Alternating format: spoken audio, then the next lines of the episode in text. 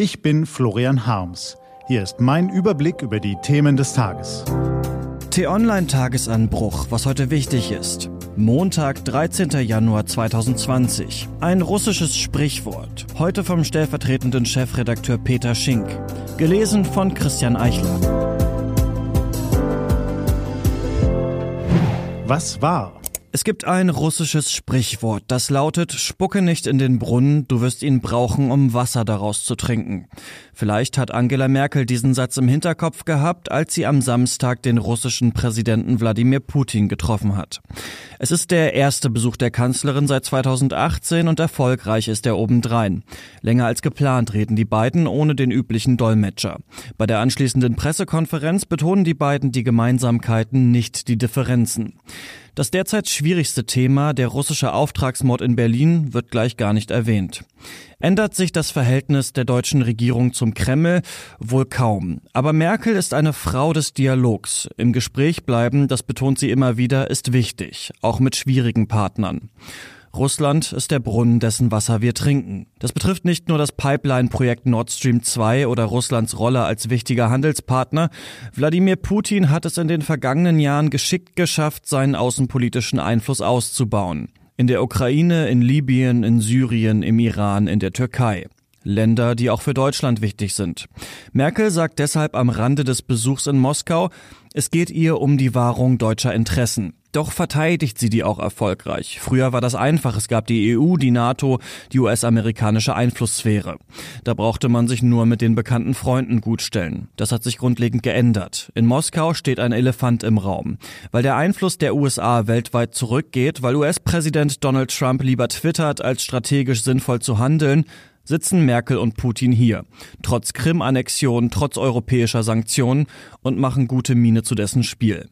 Beispiel Libyen. Der aufständische General Khalifa Haftar kämpft mit Hilfe russischer Söldner. Nun unterstützt Putin die von Merkel favorisierte UN-Friedenskonferenz in Berlin. Für die Europäer ist Libyen enorm wichtig, nicht nur wegen der Flüchtlingsfrage. Das Land gilt als Sicherheitsfaktor für die gesamte Sahelzone. Komplizierter ist es im Iran. Nach dem Treffen in Moskau wird bekannt, man wolle gemeinsam am Atomabkommen festhalten. Am gestrigen Sonntag dann aus London, Paris und Berlin eine gemeinsame Erklärung. Erklärung. Die drei Länder fordern den Iran auf, sich an das Atomabkommen zu halten. Damit positioniert sich Merkel gegen Trump im Sinne Putins, der auch auf eine Einhaltung des Abkommens besteht. Die Situation ist absurd. Die USA sind traditionell wichtigster Verbündeter und Handelspartner der Europäer, militärisch in der Region der wichtigste Player und politisch auf einmal außen vor.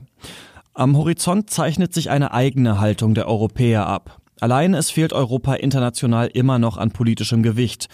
Doch wenn es Merkel Schritt für Schritt gelingen sollte, gemeinsame europäische Positionen zu formulieren, diese gemeinsam mit den wichtigen europäischen Partnern zu vertreten und am Ende auch noch durchzusetzen, das würde den europäischen Einfluss vergrößern. Da braucht es allerdings langfristig mehr als europäische Ad-hoc-Initiativen. Nötig sind dazu funktionierende europäische Institutionen, das wirtschaftliche Schwergewicht in der Waagschale und eine sicherheitspolitische Strategie. Daran zu arbeiten ist wahrhaftig im Sinne der deutschen Interessen. Die alten Achsen und Mächte verschieben sich und lösen sich auf. Da kann nur Europa der Brunnen sein, aus dem wir alle trinken. Was steht an?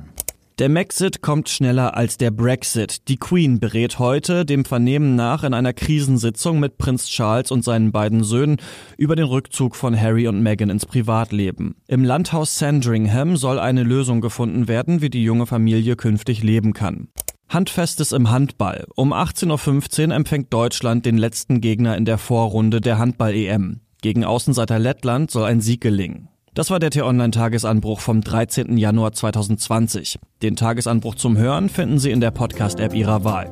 Kostenlos zum Abonnieren. Ich wünsche Ihnen einen entspannten Tag. Ihr Florian Harms.